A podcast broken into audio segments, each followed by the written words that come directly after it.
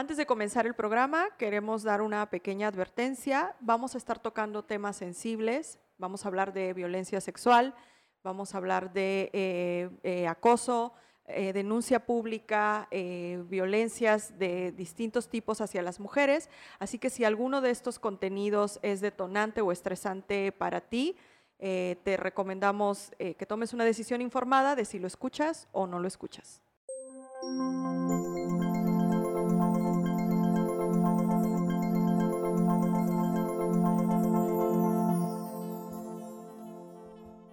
Bienvenidos y bienvenidas todas y todos a este nuevo capítulo de Inventar el podcast de Chiapas Paralelo. Como sabrán, pues ya tenemos varios eh, capítulos. Este, eh, este podcast que nace con la intención de hablar sobre temas medioambientales, sociales, culturales y coyunturales que se tienen en Chiapas. La verdad es que el día de hoy si no quisiera alargarme tanto con, la introducción porque ya hemos hablado con la invitada del día de hoy y la verdad es que creo que nos va a hacer mucha falta eh, el tiempo para hablar a profundidad de lo que queremos hablar. El día de hoy vamos a hablar de Machitos Tuxtla, de este fenómeno que se formó y para ello, eh, bueno, hemos invitado a Carmen Villa, una amiga y sobre todo feminista, directora de Liga Lab y pues alguien que lo le explicaba al principio se puede hablar con muchas cosas y de una mujer muy participativa en diferentes temas. Pero antes de ello, pues ¿cómo estás Carmen? ¿Todo bien? Hola Andrés, bien, muchas gracias por la invitación, muchas gracias por además poner este tema sobre la mesa y que podamos un poquito compartir algunas de las observaciones, visiones y tal vez este incluso contexto, antecedentes y cómo desde dónde nos podemos parar para ver fenómenos como el que, el que estamos viendo con las compañeras que están denunciando en Machitos Tuxtla. Claro, este fenómeno que no pasó desapercibido, digo, el mes pasado, si no mal recuerdo, eh, después del 8M, como que hubo ahí eh, e, este fenómeno. Y es algo que nos tenía como que ahí un pendiente para hablar, porque sí, eh, no es un fenómeno que se debe tomar a la ligera, es un fenómeno que sí se necesita contextualizar y comprender sobre todo qué está pasando, porque pues muchas personas pueden orientar como denuncias sino que es como lo estábamos platicando antes de empezar, es como más coyuntural, es como contextual y como ver las aristas que tiene este fenómeno. Eh, hemos tardado un poco en sacar este, este, e, este capítulo porque, bueno, hemos tenido diferentes dificultades en agenda, pero pues afortunadamente el día de hoy ya la tenemos a Carmen acá. Lo importante, ya entrándonos a este tema de Machitos Tuxtla, y yo le explicaba a, Carmen es ver cómo este fenómeno, al menos en Tuxtla, eh, lo, vemos primero desde los tendederos del acoso. Digo, tampoco irnos tan atrás, pero el tendedero del acoso o, estos, estas formas de denuncia anónima eh, de mujeres, por ejemplo, en escuelas, bueno, primero en universidades, y cómo hace tres o cuatro años, porque no, no nos vamos tan lejos, no, hace, no fue hace tanto, al menos lo que yo recuerdo y cómo de repente se comenzó a hacer una práctica ya cada vez más contagiosa, por decirlo así, en diferentes lugares. Eh, pues este año se hizo, se hizo en, en prepas, en secundarias, en universidades, pese a la pandemia y cómo se ha vuelto ya una práctica mucho más común y yo creo que se puede ver cada vez más visible. Otra, otro hecho que se viene eh, al lado de ello pues es la marcha del 8M, ¿no? O sea, una marcha ya cada vez más multitudinaria, con mucho más eh, sectores eh, que se ven inmiscuidos, no solamente el sector feminista, sino también muchas personas que tal vez todavía no tienen esa conciencia feminista o inclusive otros sectores de, poblacionales que están como en ese trabajo y que al final de cuentas se vieron visibles en la multitudinaria marcha. Pero pues el chiste no es que yo hable, sino que hables tú. Primero cuéntanos cómo ha sido esta efervescencia que tú puedes notar sobre la violencia de género pues en general aquí en Chiapas.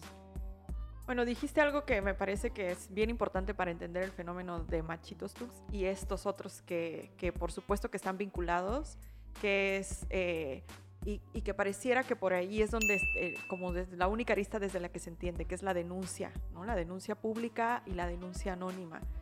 Eh, a mí me parece que, por supuesto, tiene una, eh, tienen una función de denuncia estos ejercicios. Este, para contextualizar un poco, si hay alguien en Tuxtla que todavía no sepa qué es Machitos Tuxtla, es una página que abren de forma anónima, eh, asumimos que es un grupo de mujeres, que lo que hace es que recibe a través de mensajes este, eh, directos. Esto es en la plataforma de Instagram. Eh, denuncias de mujeres que, que, quieren evidenciar a sus violentadores. Violencia de cualquier tipo. Violencias digitales, pero también violencias físicas, económicas y por supuesto violencia sexual. Y lo que hace esta página es que publica estas denuncias y publica la identidad de estos supuestos violentadores. ¿no? Eh, por supuesto que esto causa, causa mucho ruido, por decirlo de una manera muy, por usar un eufemismo. Eh, lo que dices, mucha gente se suma y empiezan a llegar muchas denuncias, pero también mucha gente, eh, bueno, inicia una conversación, ¿no? Inicia una discusión. Mucha gente empieza a decir que, es que no es cierto, que son falsas, empiezan a en, las mismas redes a defender y atacar ¿no? a, los, a, los supuestos, eh, a los denunciados allí, a los supuestos violentadores. Y entonces eh, empieza esta efervescencia de, de eh, y la conversación digital alrededor de este fenómeno. Por supuesto, hay un tema de denuncia. La denuncia significa decir, esta persona hizo esto, y ahí hay un, o sea, la herramienta en sí misma o el ejercicio en sí mismo tiene mucho poder al dar voz a una situación que tenía que estar callada. ¿no? Eh, pensando desde el punto de vista de la víctima. Eh, de pronto hay un espacio donde de manera segura yo, porque es anónimo, puedo agarrar y decir, esto pasó y esta violencia fue ejercida en contra mía y esta persona es un violento o un violentador.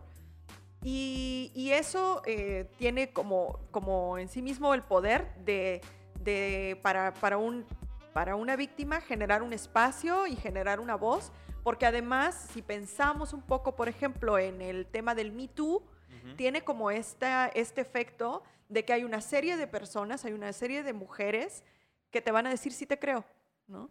Y eso tiene mucho poder en el caso de, eh, de una vivencia eh, de violencia hacia una mujer, ¿no?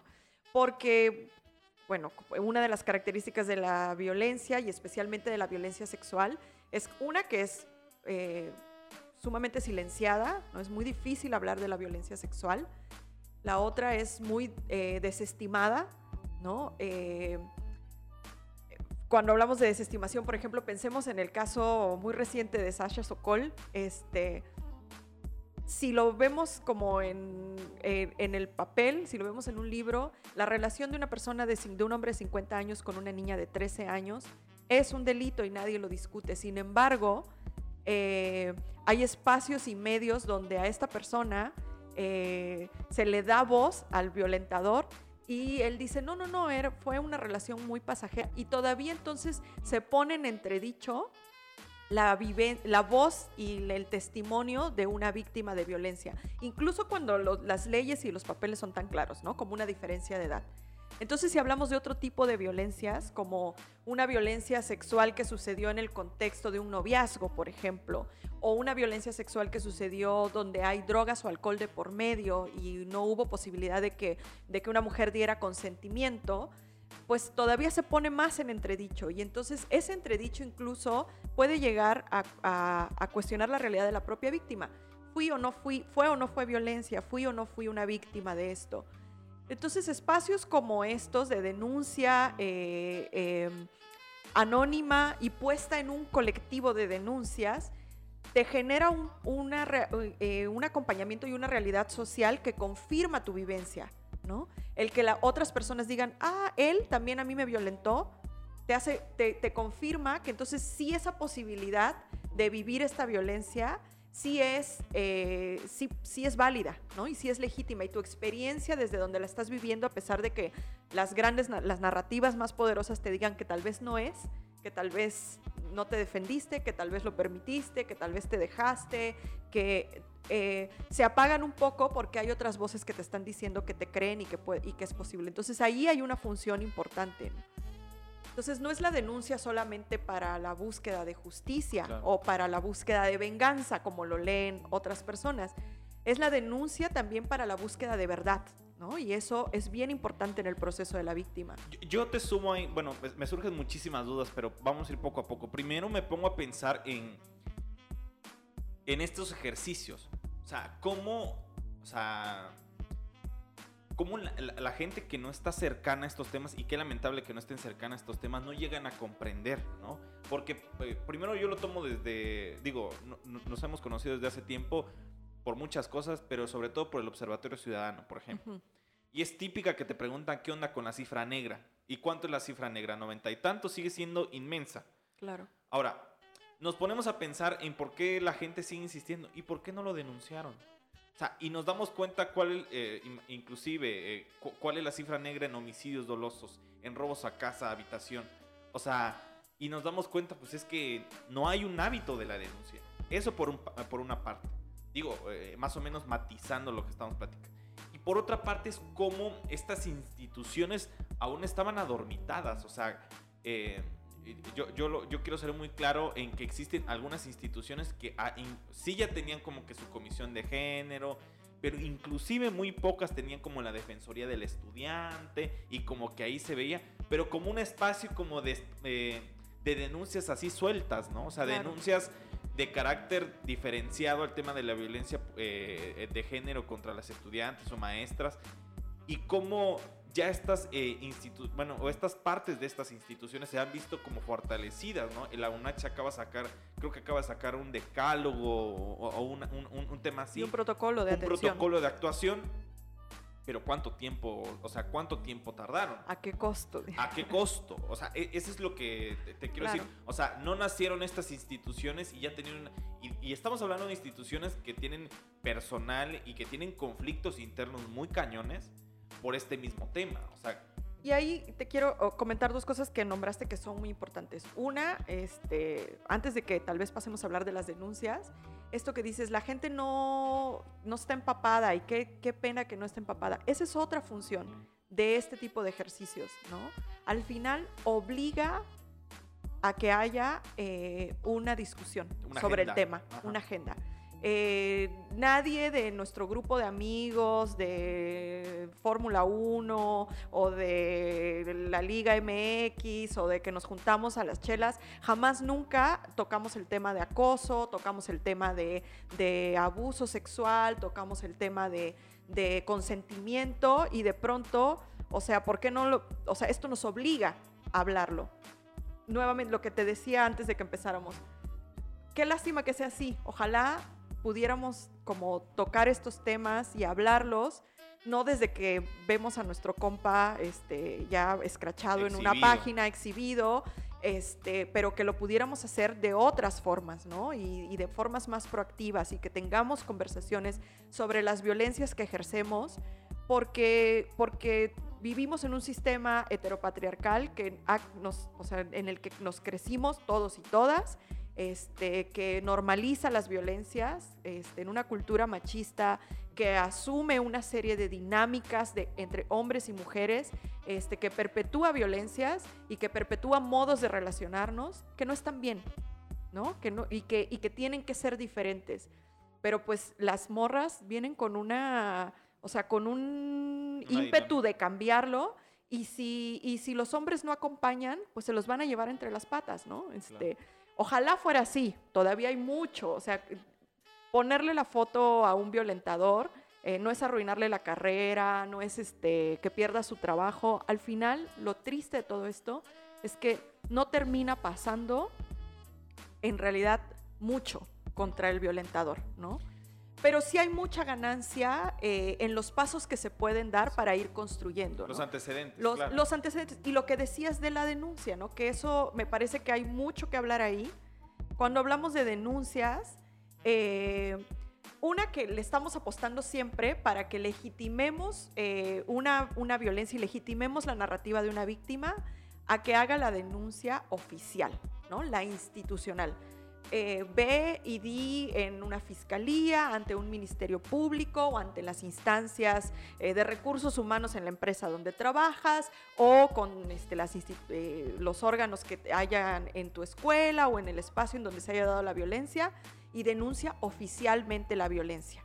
Y entonces mandamos a la víctima ahí a que una primero sufra violencia burocrática, luego revictimizaciones varias, ¿no? Al tener que hablar y narrar y ser cuestionada y ser deslegitimada y ser violentada para que eh, avance eh, con una lentitud eh, infinita un caso que, como lo decías ahora, instituciones que llevan acumulados cientos de casos y que no pasaba nada porque no hay los mecanismos no hay eh, los marcos normativos y no hay la voluntad política para agarrar y decir, primero vamos a poner a las víctimas, ¿no? Entonces, eh, eh, no hay que apostar, no hay que romantizar la denuncia, la denuncia oficial, la denuncia institucional, porque no es la única forma. Además es, perdón, es un discurso eh, totalmente eh, machista, ¿no? También, o sea, que, o sea, el discurso de, bueno, no le creemos porque no hay una denuncia oficial. Claro, y, no, soy, no soy experta, no soy abogada, pero además las compañeras eh, que hacen defensoría de derechos de las mujeres, o sea, nos hablan de un sistema de justicia además patriarcal, que está creado para perpetuar instituciones patriarcales y para hacer justicia desde, ese, desde esa visión, entonces donde la víctima en realidad tiene muy poca oportunidad de que se haga justicia. Y entonces nos metemos, este, ¿y cómo pruebas una violación? ¿Y cómo, si al final es el decir de la víctima versus el decir del, eh, del acusado. Y además, si esta persona, este, este, esta persona que ejerció violencia es alguien con poder en el contexto en el que se esté dando la, la violencia, pues de verdad estamos esperando que, que, sometamos a la víctima a un proceso en el que lleva mucha desventaja, además de haber vivido ya la violencia, me parece que, tendríamos que ser un poquito más críticos, ¿no? De lo que le demandamos a la víctima, ¿no? Sí, yo también estoy como muy, muy, muy adentrado en lo que tú me dices porque, pues es como, a ver, ¿por qué ponemos el dedo en el renglón? O por qué, o sea, me incluyo en este, en este tema, de que, ¿por qué necesariamente vamos a hacer lo que debe ser correcto cuando en las demás cosas no lo es? O sea, ejemplo, me roban la, o sea, me roban en mi casa ¿Cuántas veces no me voy a quejar porque los procedimientos no son los mismos, porque ya denuncié, porque no han llegado los peritos? O sea, yo como reportero he visto muchas denuncias así de que, no, llevan tres meses y ni siquiera los peritos han llegado. Y ahora, en este tipo de denuncias, ah, bueno, no, pues que sigan los mismos procesos, porque, ah, o sea, que hablen ya cuando tengan un veredicto de un juez, cuando nos estamos dando cuenta que en la realidad eso va a llegar muy lejos porque nuestro sistema de justicia está colapsado, ¿no? Entonces, justo, sometemos a un escrutinio a las víctimas de violencia eh, sexual o violencia de género eh, y, y, no, no medimos con la misma vara como otros procesos, ¿no?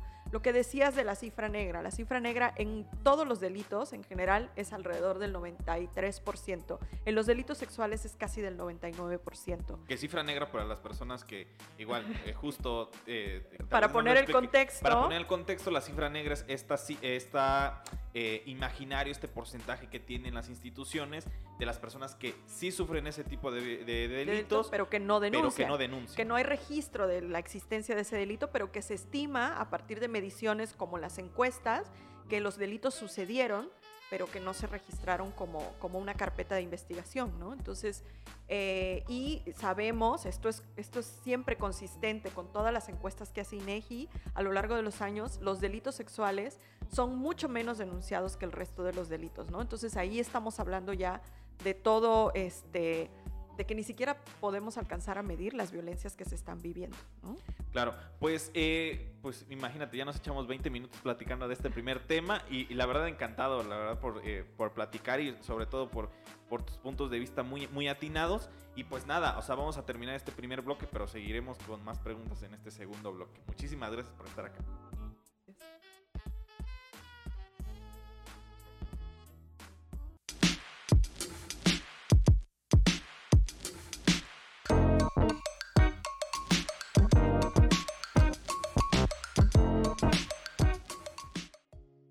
Bueno, regresamos con este segundo bloque de este capítulo, que la verdad es que qué buen capítulo, porque estamos, o sea, justo estamos haciendo lo que nosotros, eh, la misión que teníamos al principio, que es debatir sobre temas que nos, o sea, temas, temas que son realmente interesantes en, este, eh, eh, en estos últimos momentos.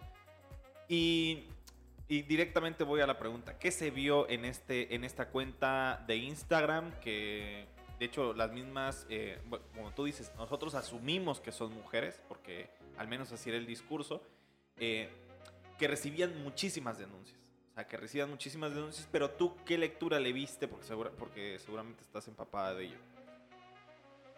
Sí, bueno, yo creo que a ninguna mujer que ha estado acompañando eh, alguna violencia, alguna, compañera que ha sufrido violencia, para decirlo más correctamente, y a ninguna mujer que ha estado vinculada este, al movimiento, si no se quieren autonombrar feministas, pero al movimiento de protesta por, eh, por los derechos de las mujeres y por una vida libre de violencia, me parece que a nadie le sorprende la aparición de una cuenta como esta.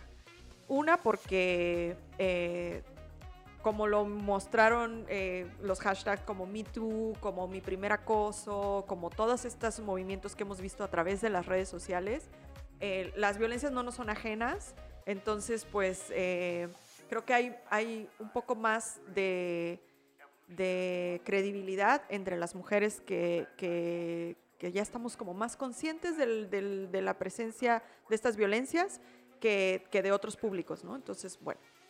Y lo otro es que, lo hemos platicado, eh, termina siendo como la apropiación de una plataforma, como lo es Instagram, de algo que se viene dando en los últimos años eh, cada vez como más fuerte, ¿no? Usamos Twitter cuando el Me Too, usamos el tendedero cuando no nos quedó de otra en los espacios este, Em, académicos, educativos, ¿no? Empezó en las universidades, los tendederos, pero ahora ya lo hemos visto hasta en secundarias. Y entonces aparece Machitos Tux y pues a nadie nos parece una cuestión muy extraña.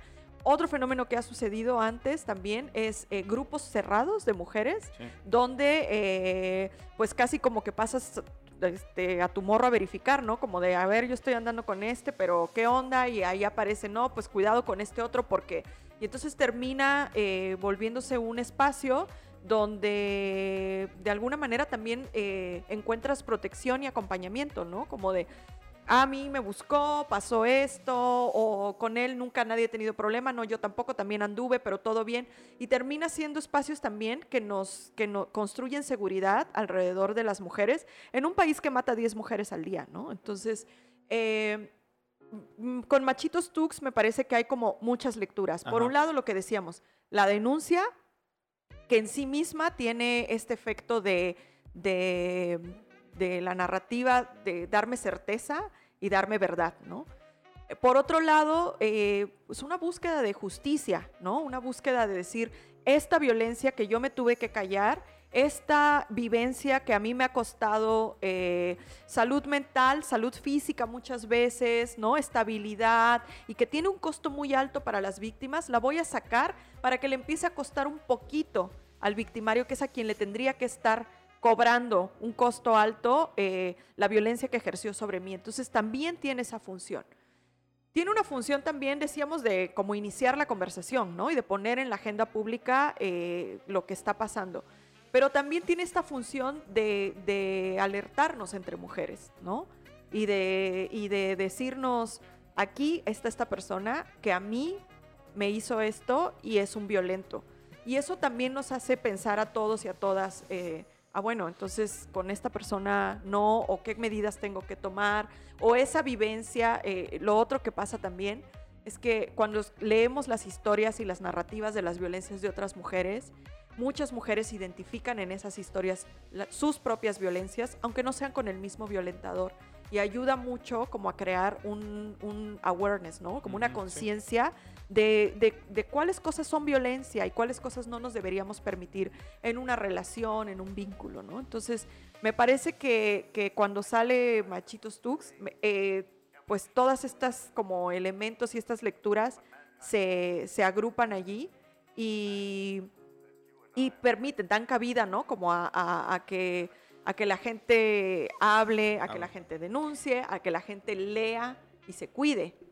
Yo, yo también digo, no, no, obviamente, sino desde la comunicación, que es donde tal vez pueda aportar un poco más.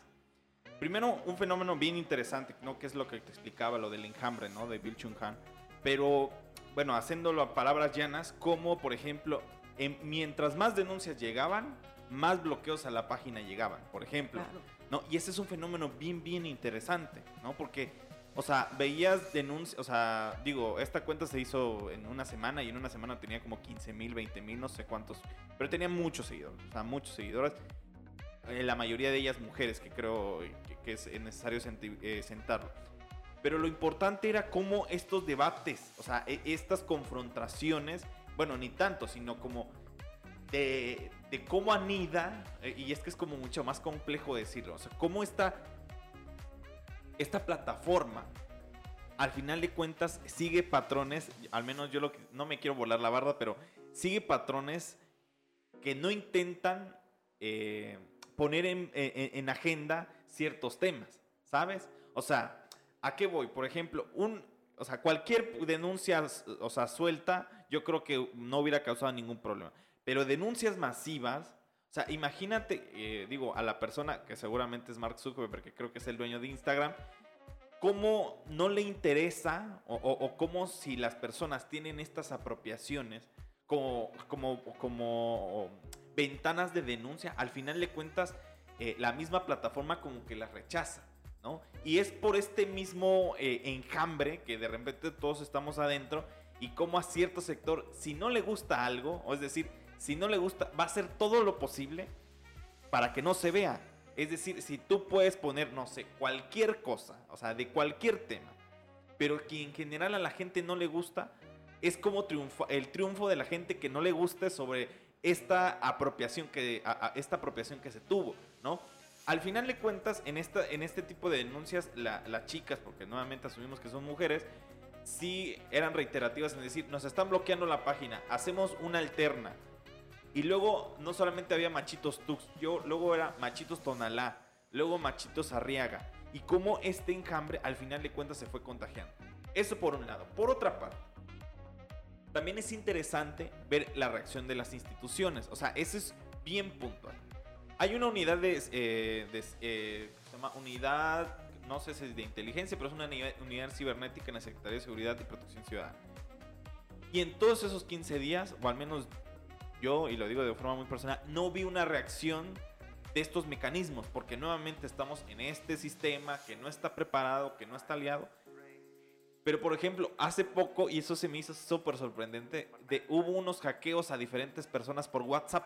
Ujú. O sea, y que de repente como que había mucha gente así, me bloquearon por WhatsApp y están pidiendo dinero. E inmediatamente la policía cibernética salió diciendo, no, pues estos mecanismos debes de utilizar y como no sé qué.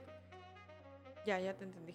A eso voy, ¿no? O sea, cómo estas reacciones alternas a este gran fenómeno que se hizo de Machitos Tux y que, y que desafortunadamente sé que ahora creo que la, Ya, la bajaron. plataforma está bajada Sí. y por eso a, a ese punto voy. También otro tema bien fundamental es lo que dijo Olimpia. De hecho, hace poco, no sé si tuviste la oportunidad de ver que a Olimpia le entrevistaron en un podcast. O sea, eh, eh, esta persona, bueno, las personas que no están como muy eh, conocidas con Olimpia fue la chica a quien le distribuyeron un... Video sexual. un video sexual y justo en el podcast decía que le tuvo que decir a su mamá si soy yo. O sea, imagínate, o sea, Claro. o sea, eh, eh, o sea, pareciera sencillo decirlo, pero imagínate decirle a tu mamá sí soy yo y todo porque un cabrón, o sea, de repente se vio muy macho y subió este tipo de videos. Pero en general, ¿tú qué otras lecturas le das, por ejemplo, a Machitos?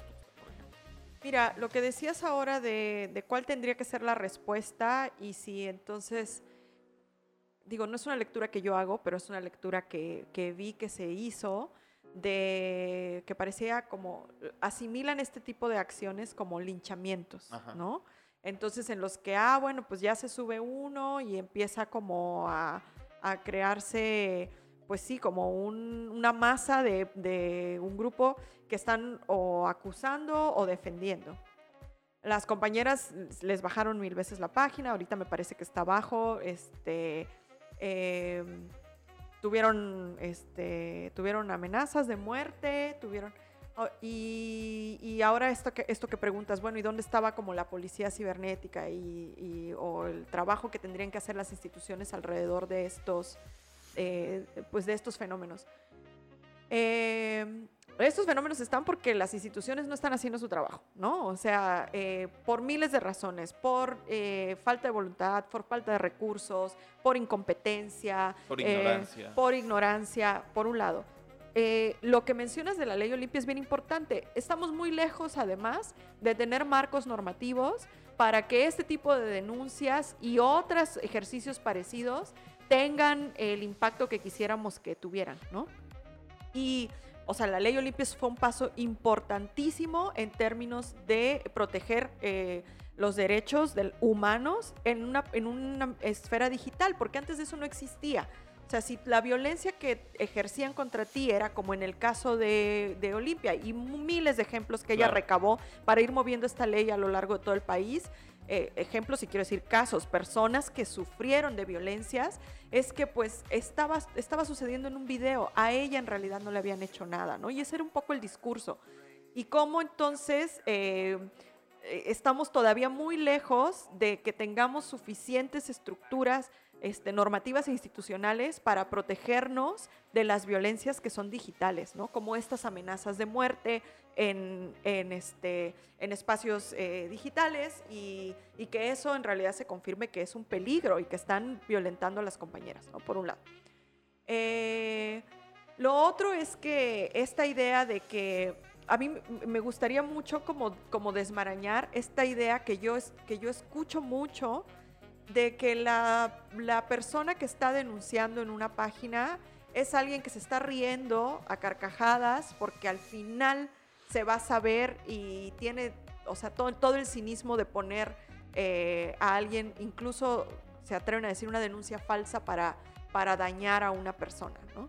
Y, tal vez cambiar esa escena al, a, a- a cualquier, cualquier mujer que haya acompañado a una víctima eh, de violencia, sabe que esa persona está muy lejos de ese personaje, ¿no? Es una persona que tiene que revivir eh, el trauma, porque narrar la historia implica como traerla de nuevo, como al, al, al Sí. presente, ¿no? Como elaborarla y entonces ponerla en palabras, eh, que puede ser muy corta como esta persona me violó y mandar una foto, o, o tan descriptiva Sí. y tan desgarradora como algunas historias que, que- que- que nos han compartido a través de plataformas como estas, ¿no? Entonces, eh, la- la- generalmente las personas que denuncian y que denuncian de forma pública eh, no ganan nada, ¿no? O si ganan, terminan siendo luchas muy largas. Hoy todos conocemos a Olimpia como esta Sí. mujer poderosa que transformó un país y que sí lo es, pero por años, y ella lo dice, ¿no? La, la gordita, de, la gordibuena del, del, del video, Del ¿no? video. Y así, así empieza ella eh, su historia. Entonces, eh, ¿cuántas, ¿cuántas víctimas no hacen procesos emocionales donde su salud física, sex- eh, eh, mental, se ve sumamente disminuida y afectada a partir de estos procesos de violencia? ¿Cuántas mujeres se suicidan? ¿Cuántas mujeres eh, pierden a sus hijos en procesos de violencia, a sus hijos e hijas? ¿Cuántas mujeres no tienen autonomía económica para enfrentar un proceso? Entonces, pensar que una mujer que denuncia es esta persona que se está riendo para que al final al ex amante o al ex novio eh, la gente lo conozca por lo que es, pues estamos muy lejos de ahí, ¿no? Es, generalmente es una persona que reunió mucho valor para poder poner eh, al público algo que al final la va a vulnerar a ella, pero que prefiere que la vulnere de esa forma a que se siga quedando en el silencio, a que se siga eh, deslegitimando su historia y a que nunca, de ninguna manera posible, llegue la justicia, ¿no? Entonces, eh, es bien interesante ver cómo nos es muy fácil creer que la mayoría son mentirosas, Que la mayoría son denuncias falsas porque conocemos a nuestro amigo, porque conocemos al doctor, porque conocemos al maestro, porque conocemos al licenciado y cómo es posible, no lo podemos creer, que cuestionarnos realmente eh, la posibilidad de que esas personas que queremos y que esas personas que, que son, no son cercanas eh, hayan ejercido una violencia. Y aquí hay algo que, que, que- muchas feministas ponen mucho sobre la mesa, ¿no? Y lo dicen con esta frase que a veces no es tan comprensible. Dice, no son monstruos, son hijos sanos del patriarcado. Pero es justo como, como desmitificar la, la figura del violador y del violentador que no es, es, no es lo que vimos en las películas del 5 durante todos los 90, que es alguien que tú vas caminando en una calle oscura y se baja de una vagoneta y te jala y te mete en un sótano lleno de cabezas de muñecas y todo. O sea, los violadores son los hermanos, son los novios, ¿no? Son los amigos de la facultad, Son son los profesores, son los padres y son gente que tiene que tiene familia, que tiene vida religiosa, vida espiritual, que tienen presencia social, que tienen credibilidad pública, ¿no? Sí. Entonces, quitarnos la idea de que el violador es ese monstruo lejano que lo perturbaron en la infancia, porque están entre nosotros y tenemos que aprender a cuestionar esas violencias, ¿no? Sí, y justo es lo que, o sea, esto nos va a llevar mucho, pero justo es lo que estábamos hablando del poder. O sea, de cómo el hombre es, o sea, eh, eh, pareciera mentira lo que estamos diciendo, pero pues el hombre en esta estructura patriarcal y en este sistema patriarcal construido al- para hombres y en hombres, es justo esta idea. O sea, por ejemplo, de un padre a una hija, obviamente hay una figura de poder de ser el padre a la hija, de un padre a una sobrina. Ejemplo, tú, tú lo decías, de un padre religioso a una, no sé, a, a una monja, pues hay otra figura de poder. Claro. Y cómo los hombres, inclusive en estas figuras, o sea, inclusive eh, en, en figuras pares, nos imaginemos un hermano y una hermana. Siempre el hombre, al final de cuentas, tiene esa, eh, eh, ese, eh, no podemos describir el poder, pero sí lo podemos decir, o sea, esa figura de poder. Y cómo al final de cuentas, estas, eh, estas denuncias, pues sí visibilizan nuevamente el poder que tiene el hombre ya, eh, no sé, inherente desde, desde que nació, ¿no? No, y, y el poder como, como, Como como un nombre concepto. muy general, Ajá. pero además la voz del hombre por encima de la voz de la mujer, ¿no? Y, y entonces creo que por eso la apuesta es colectiva, porque pues podrás callar la voz de una, pero si ya somos 18 las que te estamos acusando, pues ya esas 18 voces juntas tienen un poquito más de poder. Y si somos 8000 mujeres tuiteando, pues entonces ya es muy difícil que no nos escuchen, ¿no? Entonces, me parece que estos ejercicios como Machitos Tux eh, y este, eh, decíamos eh, antes de empezar esto, ¿no? Como este, este movimiento tipo enjambre en el que, bueno, vámonos todas juntas y empecemos a denunciar. En este caso me parece que es sumamente positivo, ¿no? Porque, porque es en, este, en esta vorágine de voces que entonces el discurso empieza a tener un poquito de poder. Porque si soy yo alumna contra mi profesor, está muy difícil que alguien escuche, ¿no? Pero si somos todas las alumnas tomando la universidad, haciendo una huelga y demandando que se escuchen las cientos de denuncias, híjole, pues se tienen que sentar, ¿no? A, un- a una serie de mesas de trabajo, por Sí. decir un ejemplo, y sacar un protocolo, ¿no? Sí, y, y- y luego, eh, bueno, ya no- nos faltaría mucho tiempo, pero por ejemplo, como todos estos, y, y es nuevamente, eh, yo digo que la rabia, que, que al final de cuentas le queda a la víctima, porque todo el mundo piensa, bueno, ya se cerró, pues ya, oh, nos imaginemos, ¿no? Ya hicieron su escándalo, todo. Pero la rabia que le da de quedarla a la víctima, por ejemplo, yo, yo siempre, yo siempre me estoy revocando al pasado.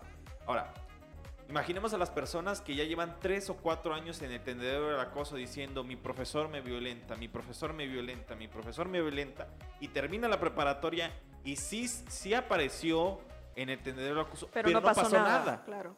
Y es el mismo ejemplo, al menos que yo pude, y, y la lectura que le doy, de que qué lamentable que, por ejemplo, que estos ejercicios, en vez de que las instituciones estén diciendo, venga, o sea, o sea, busquemos otros ejemplos, no solo, porque no, no, es, no, no nació en Tuxtla, o sea, Claro. a- a- o sea, son fenómenos que tienen otro nombre en México, que tienen otro nombre en Shanghái, o sea, tienen otro nombre, pero que ya seguramente han adoptado diversas como protocolos, diversos sistemas para llegar pues, a, este, a este tipo de soluciones al final, de cu- pa- para tratar de este tema de soluciones.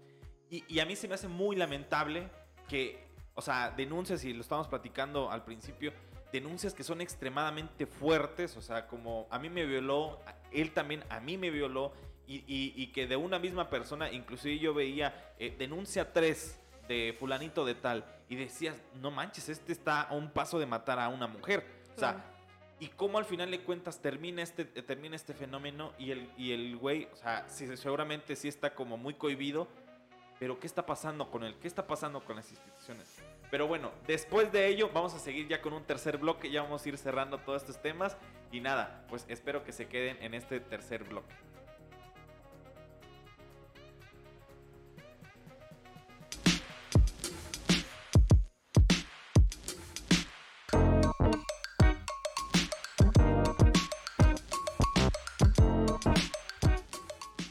Y regresamos con este tercer y último bloque de este capítulo de Inventario, el podcast de Chiapas Paralelo. La verdad es que, eh, o sea, el debate que se está poniendo en la mesa es muy, muy interesante, sobre todo por la persona que tenemos aquí enfrente, que es valiosísimo lo que, lo que nos acaba de decir.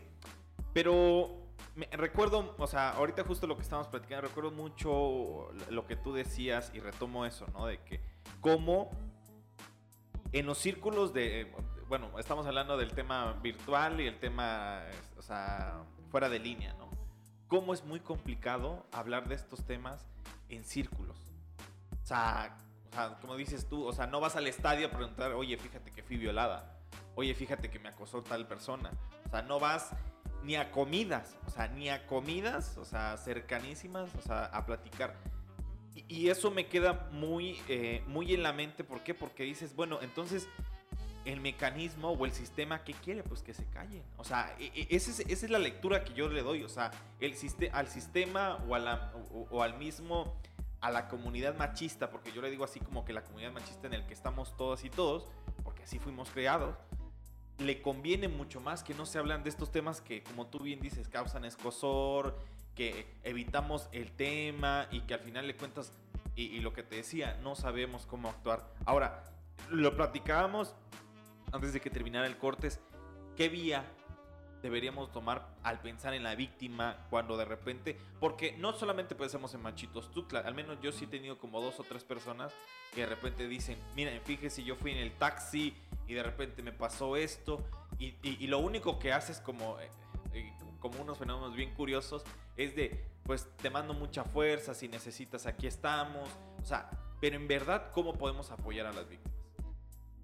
Bueno, es... Eh, creo que está muy vinculado a las dos cosas que nombraste, ¿no? Una, cómo podemos tener conversaciones eh, más, eh, más serias, más resolutivas alrededor de las violencias, ¿no? Y que no se vuelvan, porque sí, sí se conversan, especialmente cuando suceden estos casos que se vuelven más públicos o cuando hay una vivencia en casa de violencia, el problema es que se conversan desde el entendimiento eh, ¿no? de, las estructuras machistas y de las estructuras este, pues, heteropatriarcales en las, que, en las que nos hemos educado. ¿no? Entonces, muy difícilmente tienen una, una conversación. Eh, que termine en justicia, en, reparación para las víctimas. Eh, muy seguramente todos hemos escuchado a un, a a un abusador. Muy, seguramente, y, hemos escuchado la narrativa desde ahí, pero no sabemos identificar las violencias o no queremos identificarlas porque entonces nos atraviesan y nos, nos vuelven también abusadores, ¿no? Eh, la manera en cómo hemos normalizado muchas violencias, también lo hacemos en el discurso, ¿no? yo, te robo un segundo que creo que antes de la, frase mítica, romper el pacto. Romper el pacto, pero creo que habría que, o sea, que una partir eh, de la idea de que pues para romper el pacto tenemos que empezar a entender qué es el pacto patriarcal y creo que podemos eh, acercar acciones más sencillas que sí son romper el pacto, pero que, que, todos y todas podamos entender, ¿no? Eh, mira, los memes son buenísimos para esto. Decíamos, hace unos años a nadie le parecía mal este, este, este comercial de, de, de papitas, creo que era Doritos, así de de la gente burlándose de una chica porque se había viralizado un video sexual. Y hoy tenemos la ley Olimpia, ¿no? Entonces, ¿qué cosas nos tenemos que preguntar de nuestras propias historias, de nuestras propias vivencias, de nuestras narrativas, de nuestros propios vínculos, de nuestro grupo de amigos que hemos perpetuado eh, y normalizado violencias? ¿Cómo nos hemos referido y burlado al cuerpo de las otras o de los otros? cómo eh, eh, asumimos que el profesor que liga y que pide este, favores sexuales o que pide este, em, acercamiento de parte de las alumnas es parte de nuestra educación y de nuestra vida universitaria y nunca lo cuestionamos, ¿no? Entonces, pequeñas eh, cosas que ahora en, estas, en, estos, en estos movimientos nos es muy evidente que son violencia, entonces, ¿cómo empezamos a nombrarlas? cómo empezamos a revisar las propias violencias que nosotros ejercemos y cómo empezamos una conversación con nuestras familias, con nuestros amigos y amigas, de que pues no está por ahí, ¿no? que no podemos seguir teniendo eh, las mismas conductas. No hay forma de hacerlo diferente si no nos empezamos a reeducar todos y todas, ¿no? Entonces, por un lado, ¿cómo hablamos de estas violencias de una forma en que nos permitan eh, acompañarnos y, renunciarlas, ¿no? Eh, esta es una conversación que tenemos constantemente, bueno, que se tiene constantemente en grupos feministas y en grupos de mujeres, ¿no? Bueno, ¿qué hacemos con, con, con los violentos, pues? O sea, ¿cómo, ¿cómo estamos imaginando el mundo? Y hay un grupo, lo platicamos también fuera de, de, la grabación, los feminismos son muchos, y las luchas de las mujeres son muchas y hay quienes tienen una idea de cómo debe hacerse y están como las compas que son separatistas, que no se van a vincular políticamente con hombres o sexoafectivamente con hombres y está bien, pero vemos quienes no y entonces ahí cuál es el camino, ¿no? O sea, y, y hay una apuesta que se hace también de que si bien eh, hay compañeras que dicen, no es nuestro trabajo educar a los hombres y tendrían que empezar a autoeducarse y tendrían que empezar estas conversaciones, también ellos, y tendrían que, pero lo cierto es que, pues, eh, ¿qué hacemos de mientras? ¿No? Están ahí, ¿no? Son nuestros hermanos, son nuestros maestros, son nuestros padres, son nuestros hijos, ¿no? Entonces, eh, se vale decir entonces que se vayan ellos por, la por su cuenta y si no se dan cuenta nunca de que están ejerciendo violencia, a mí no me corresponde educarlos o tenemos que empezar a hablar. ¿No? Y tenemos que empezar a, a, tener estas conversaciones y a tener estos espacios de reeducación, porque pues está mejor, ¿no? Este, tal vez tener un diálogo con, con el vato con el que estás saliendo, con tu papá, con tu hermano, a que de pronto haya un asesinato, ¿no? Y otro feminicidio más, porque nadie nunca le dijo, sabes que por ahí no es, ¿no? Entonces, eh, creo que parte de, de, poner esto sobre la mesa y parte creo que del trabajo que como medios de comunicación toca hacer y como sociedad civil organizada toca hacer, y no quisiera decir que como, como este, grupos feministas nos toca hacer porque pues ahí cada quien toma la postura que considere que le sirve mejor y además pensando que las mujeres generalmente hemos sido víctimas de violencia, no me parece que haya que imponerle ninguna agenda a las mujeres que viven la violencia constantemente, pero al menos desde donde yo lo veo y desde donde veo mi actuar político, pues toca, toca como, como dialogar, porque si no, eh, pues eh, van a ser los feminicidas y las muertas y no más, ¿no? Eh, eso por un lado. Y por otro lado, hablar y, poner esto para, para reeducarnos y también pues para que de alguna forma se alcance eh, pues algún estado de, de, sanación y de cierre para las víctimas. no sé si sea posible, la verdad es que las violencias y la violencia sexual específicamente me parece que deja mucho rastro, ¿no? Por supuesto que hay sobrevivientes y hay mujeres que, hablan desde, desde, desde crear otros caminos, ¿no? Desde que desde sanar y sanar de muchas maneras. Habrá quien quiera ver a su violentador en la cárcel, habrá quien busque la justicia de otra forma y está bien que empecemos estos diálogos donde veamos que la justicia puede tener otras maneras. Eh, fue muy, este, pues estuvo mucho en la agenda pública el caso de, la youtuber Justop y que, y que decían, bueno, al final lo que quería la víctima era dinero porque pues ya cuando le dio, o sea, cuando esta chica, la youtuber, le dio como, llegaron a un acuerdo y hubo una reparación del daño con, con un departamento y otra serie de cosas, dice, pues ahí ya, ¿no? Ahí ya se acabó la denuncia. Bueno, ¿y pues qué querían? O sea, ¿qué espera la gente que, que cómo ven que sea la justicia? ¿Para qué le sirve a este a esta chica que fue violentada tener a una persona en la cárcel? ¿Cómo, ¿Cómo empiezas a curar, no? O sea, ¿cómo empiezas a sanar? ¿Cómo se imagina la gente que es la justicia, no? Sí, eso es bien Este, interesante. que, que- que recibir un departamento de quien te violentó o un pago de quien te violentó no es justicia, pues entonces, ¿qué es? Sí, ¿no? luego- O exacto. sea, ¿qué, qué es? Ah, 20 años ahí en la cárcel y yo lidiando con, con todo el trauma y, con, y afrontando todo el costo, inclusive el costo económico que haya sido afrontar, hacer una denuncia, llevar un proceso legal. Pues no, pues la justicia puede ser esto también, ¿no? Entonces la justicia puede ser, puede ser eh, punitiva, pero puede ser de otras maneras. Y hay, em, hay, hay grupos de mujeres, hay ya eh, colectivos que le están apostando a otro tipo de, justicia, ¿no? Y yo creo que es muy válida.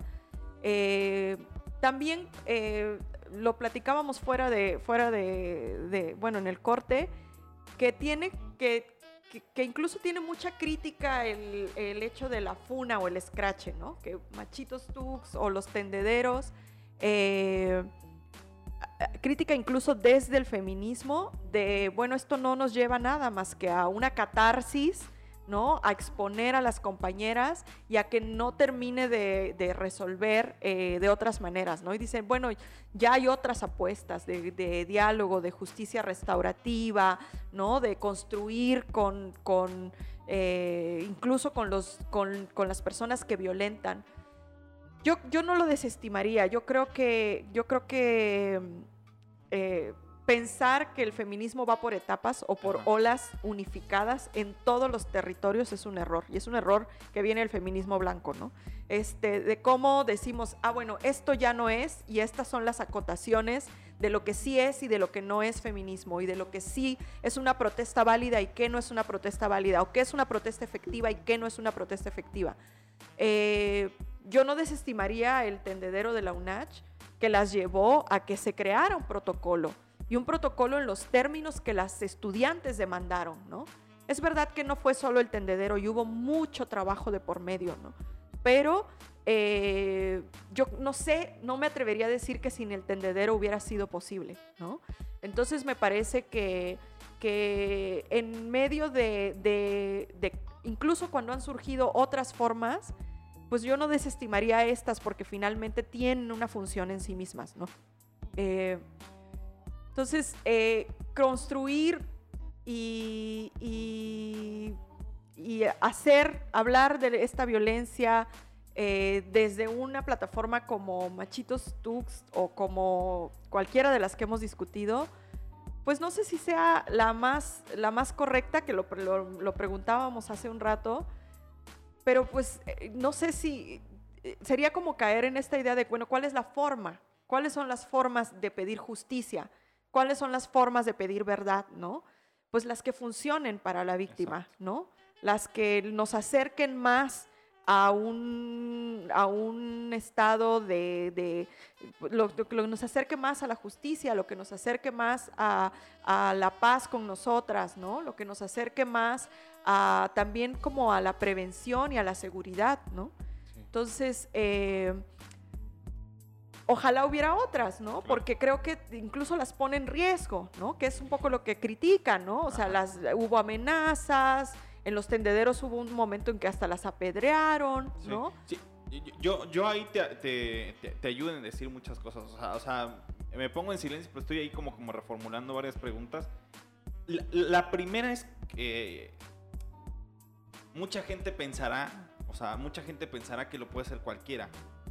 O sea, pero imaginémonos de- de- de- del momento en que sucedió a ahorita, que ya van como más de un mes, ¿quién se ha animado a volver a hacer un machitos tuxtla, por ejemplo?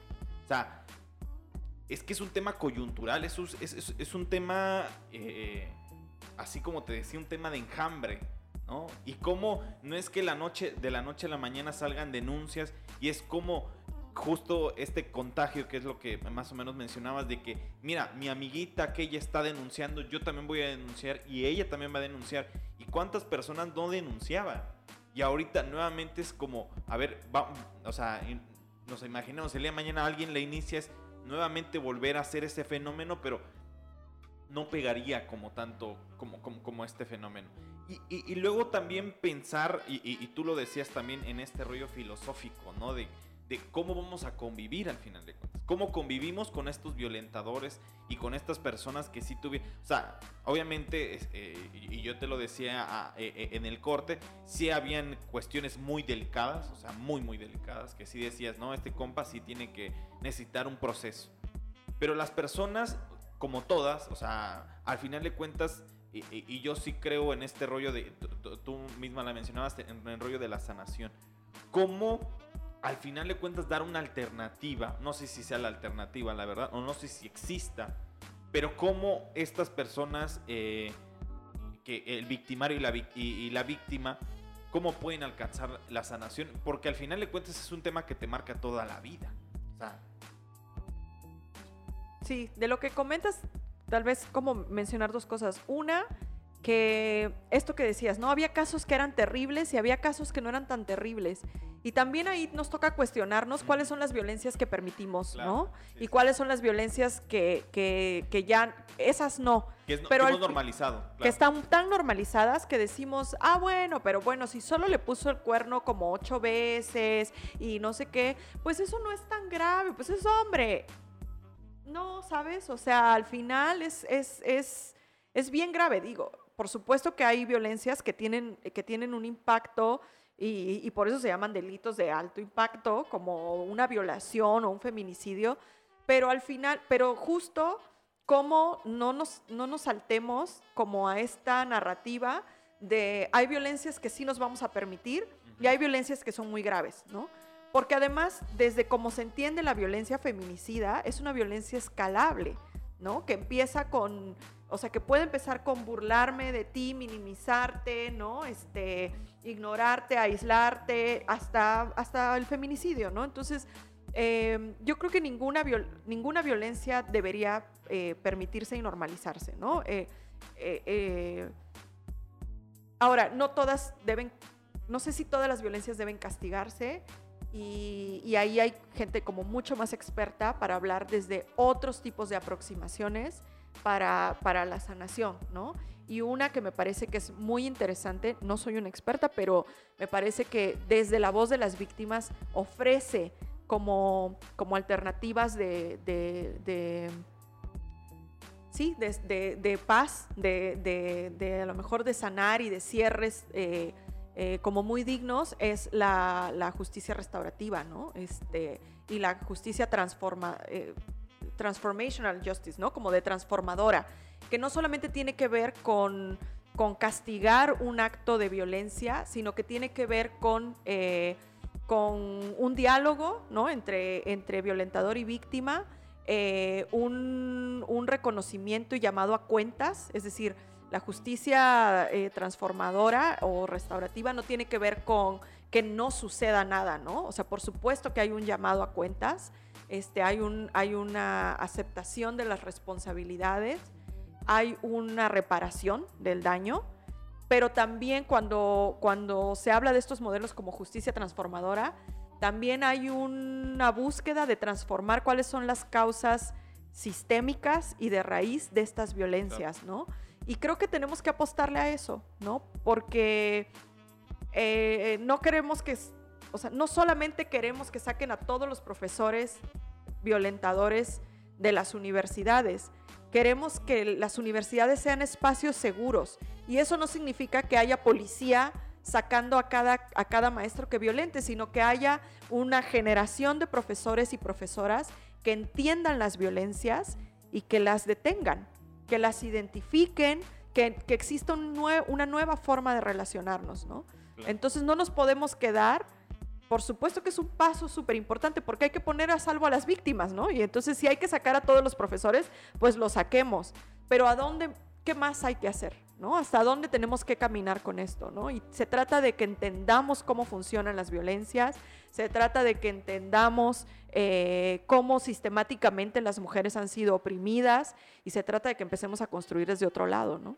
Sí, claro, eh, la verdad eh, es fundamental, o sea, todo lo que hemos platicado y, es justo lo que a veces hablamos, ¿no? Porque al final de cuentas es no llegar a una conclusión y decir es bueno, es malo, es positivo, es negativo, sino que al final de cuentas es analizar un fenómeno que estamos viendo. pues se nos ha acabado eh, el tiempo de este tercer bloque, pero no me iría sin antes decir, eh, justo lo que platicamos eh, antes de entrar, es tú conoces a personas o, o cómo pueden, o sea, las personas que estén escuchando esto, cómo pueden contactar a otras personas que seguramente tú conoces y que ven este fenómeno, sí lo pueden tratar y que pueden ayudarles. Sí, sobre todo que em, si alguien está viviendo un proceso de violencia y necesita acompañamiento, que sepa que hay muchos grupos de mujeres organizados que pueden acompañar de distintas maneras. Violencia sexual, eh, violencia institucional, violencia política. Hay muchas eh, compañeras organizadas. De entrada, si hay estudiantes y, y están alguien está viviendo violencia en el contexto universitario, que se acerquen a la Recofuch, a la red de colectivas feministas universitarias de Chiapas.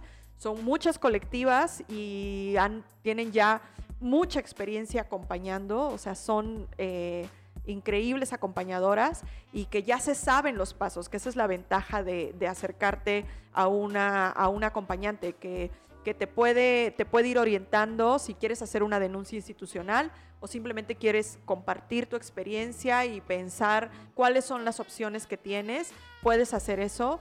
Hay, este, está también la, em, el grupo de eh, abogadas feministas, que es un, es un grupo aquí en Chiapas también, que hacen acompañamiento jurídico y legal eh, para casos de violencia de mujeres que hayan querido denunciar. Entonces también pueden buscarlas, están en redes sociales los dos grupos. Em, hay, un, hay una página en, internet que se llama Tu Historia Importa. Eh, y este es un pues es como una herramienta en línea para, en caso de que hayas vivido violencia sexual, te presenta varios caminos de una para, para, para sanar para tanto emocional como, como físicamente, qué pasos hay que dar para, para cuidar tu cuerpo y cuidar tu mente ante un fenómeno de violencia sexual, ante una, agresión de este tipo. Y también si decides eh, denunciar, pues también te da mucha información y muchos recursos de cómo hacerlo, ¿no? Entonces creo que sobre todo es importante eso, que, que ante la vivencia de una violencia no nos sepamos solas, y que sepamos que hay compañeras que han pasado por esto y que están dispuestas como a acompañarnos para, para en un momento tan difícil como es eh, eh, haber experimentado una violencia, eh, haya alguien que pueda, pues en un momento de trauma, ser un poco de luz o una mano que agarrar, ¿no? Claro. Y pues la verdad le agradecemos mucho a Carmen que haya estado con nosotros porque como ven, pues, es una experta en el tema y sobre todo tiene mucha claridad en diferentes temas.